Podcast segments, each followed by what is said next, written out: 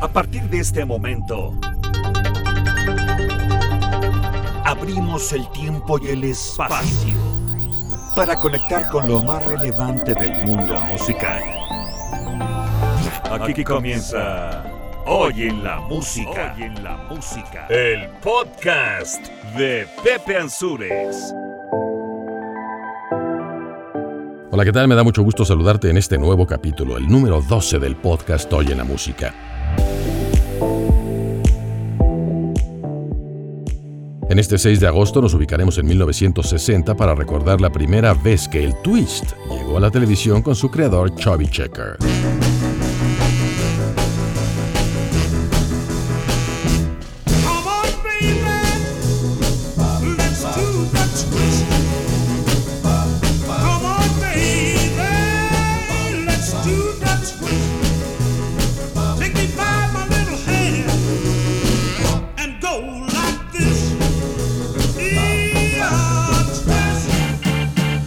1970 se celebró el Concierto por la Paz en el Estadio Shea de Nueva York, en el que cantaron Janis Joplin,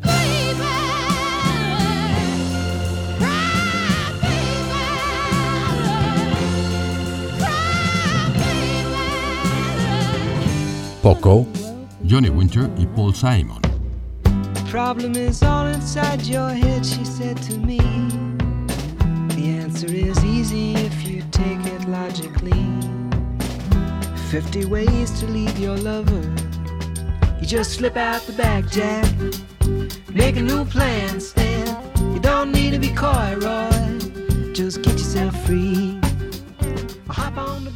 Esto como parte de la condena mundial por el lanzamiento de la bomba atómica sobre Hiroshima sucedido 25 años antes.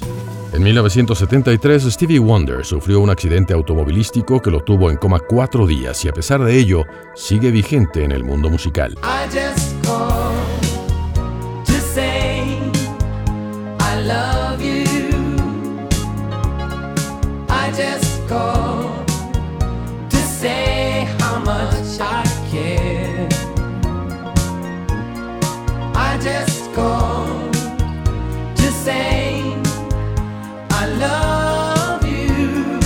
Para el 6 de agosto, pero de 1974, recordamos la llegada al primer lugar del grupo ABBA con su éxito Waterloo.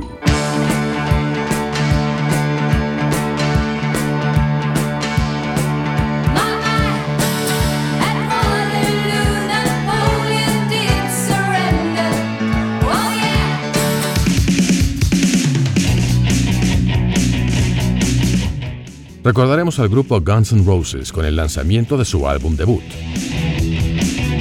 También platicaremos un poco acerca de Andy Warhol y su relación con la música, además de recordar a dos grandes músicos de diferentes géneros con motivo de su fallecimiento. Ellos son Rick James e Ibrahim Ferrer, sonero y miembro de la Buena Vista Social Club.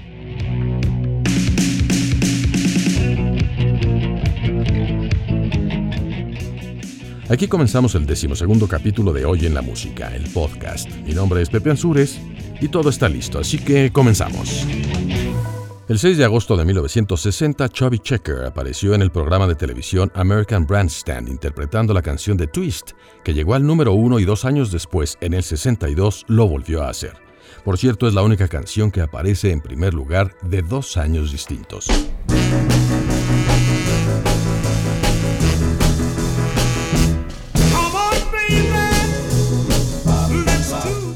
Ese momento, el twist era conocido como un nuevo ritmo que se basaba simplemente en mover la cintura de un lado al otro tratando de dejar al menos un pie fijo en el suelo.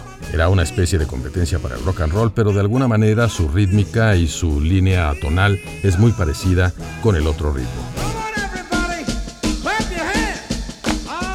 De cualquier manera, esto hizo historia y hoy lo recordamos aquí en Hoy en la Música, el podcast.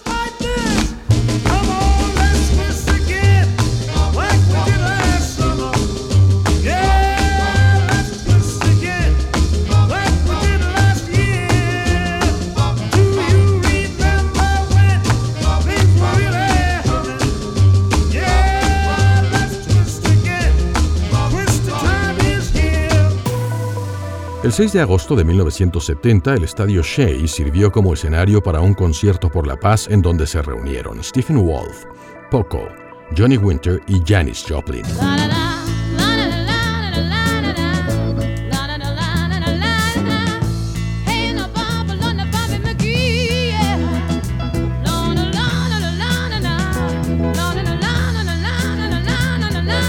Ese mismo concierto apareció otro grande que también alzó su voz en favor de la paz. Él es Paul Simon.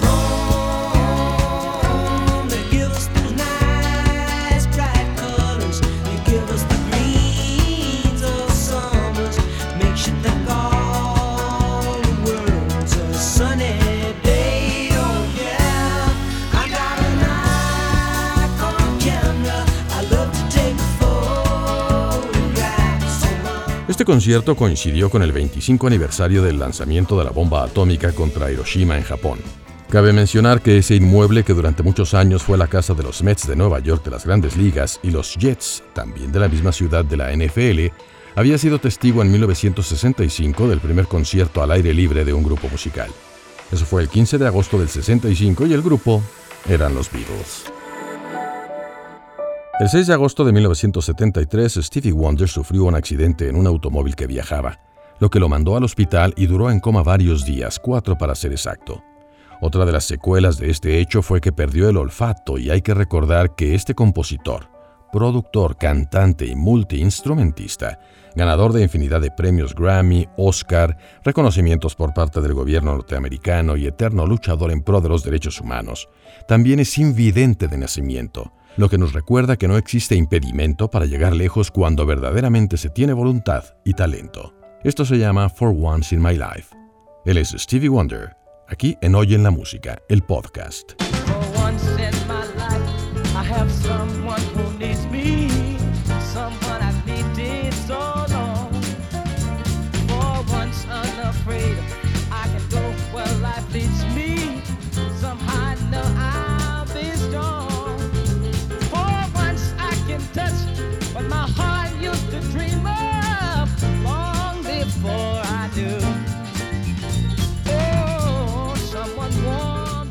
En 1974, el grupo de origen sueco ABBA llegó a primer lugar a nivel internacional con su canción Waterloo.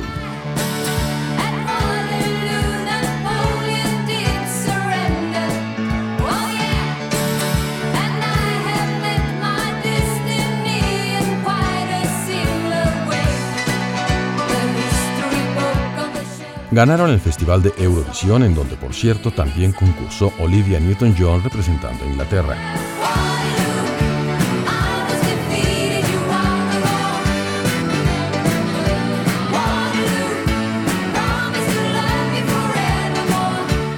ABBA está considerado como uno de los grupos europeos no ingleses más conocidos del mundo, ya que obtuvieron muchos premios internacionales y se colocaron en los primeros lugares de popularidad en los cinco continentes.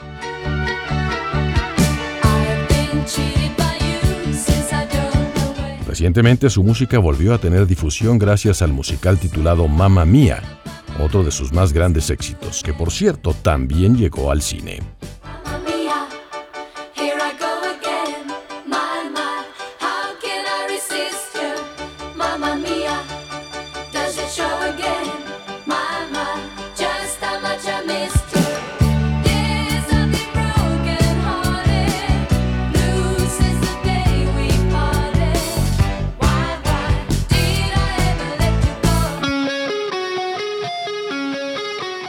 16 de agosto de 1988, Guns N' Roses llegó al primer lugar con su álbum debut titulado Appetite for Destruction, en donde aparecen sus éxitos. Sweet Child O' Mine.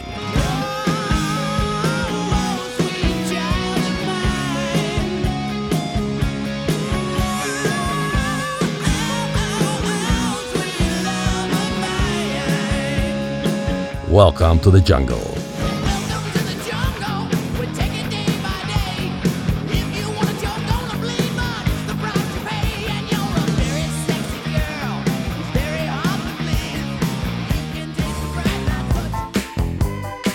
También el 6 de agosto, pero de 2004, El compositor, cantante y productor de Motown, Rick James, falleció en Los Ángeles víctima de sus excesos y la vida conflictiva que le tocó vivir desde niño.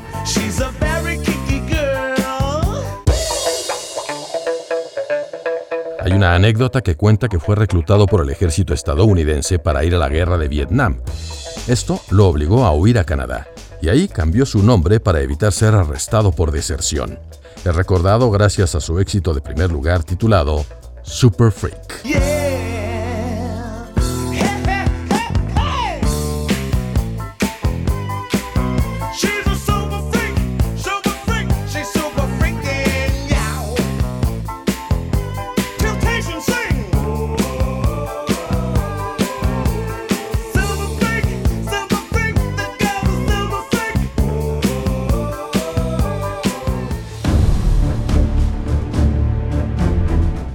Otro personaje importante del arte que tiene una íntima relación con la música es Andy Warhol, quien nació el 6 de agosto de 1928, fundador del movimiento pictórico pop art y que seguramente ubicas, ya que pintó aquellas obras donde aparecen sopas Campbell's e infinidad de otras escenas muy criticadas en su tiempo y que hoy están valuadas en millones de dólares y ocupan un lugar importante en diversas galerías de arte en todo el mundo.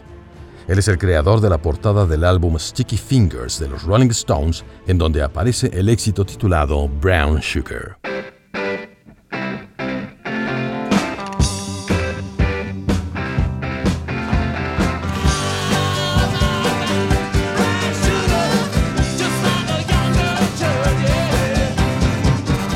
Es muy importante destacar que Andy Warhol diseñó la portada que presenta unos pantalones de mezclilla cuyo cierre o cremallera es de verdad. Este álbum es donde aparece por primera vez el logo de la banda que fue diseñado por Mick Jagger y John Pash. No es Warhol, como muchas veces se ha mencionado por error. Y ahora llegó el momento de hacer de las nuestras.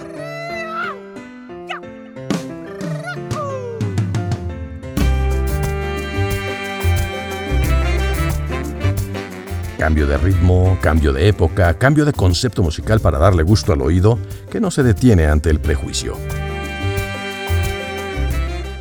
Así es, y ya para terminar, recordaremos a uno de los más importantes soneros de Cuba, quien falleció el 6 de agosto del 2005 y que alcanzó el reconocimiento mundial gracias a sus excelentes grabaciones y estilo particular, así como su participación con el Buenavista Social Club. Me refiero a Ibrahim Ferrer.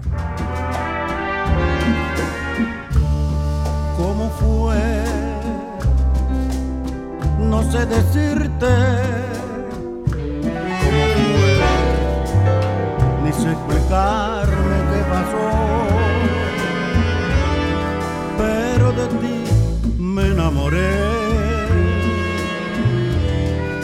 Para que lo ubiques, si has visto alguna vez la portada del disco que ganó Grammys y premios Billboard en 1998 con el Buenavista Social Club, producido por Ray Cooder, Ibrahim es el hombre que aparece con la mirada abajo y su típica gorra blanca.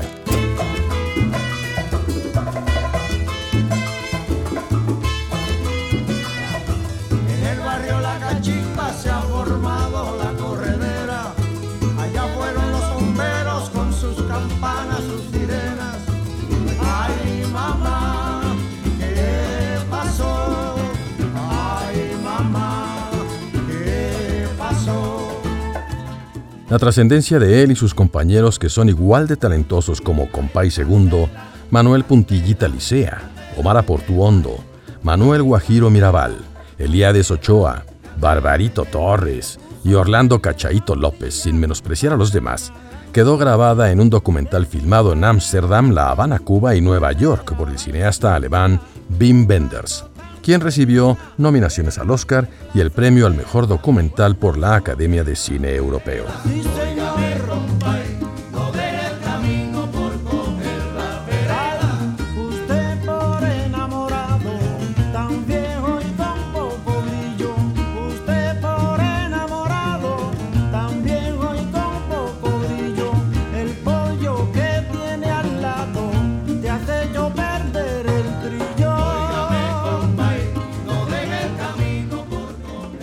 mencionar que este documental está disponible en Netflix y es sumamente recomendable.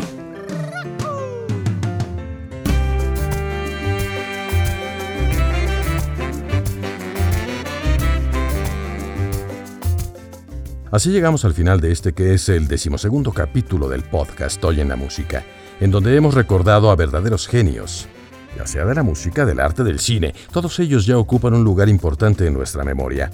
Recuerda que puedes escuchar los demás capítulos en Apple Podcasts, Spotify, Pocket Casts y Anchor a la hora que te guste más y lo mejor cualquier día de la semana. Mi nombre es Pepe Ansures y te agradezco que sigas de cerca esta producción. Si tienes interés en hacer algún comentario, te recuerdo que puedes escribirnos a ansuresproducciones.gmail.com y también en Instagram como Ansures Producciones. Que tengas un excelente día y como siempre, de mientras, te mando un abrazo.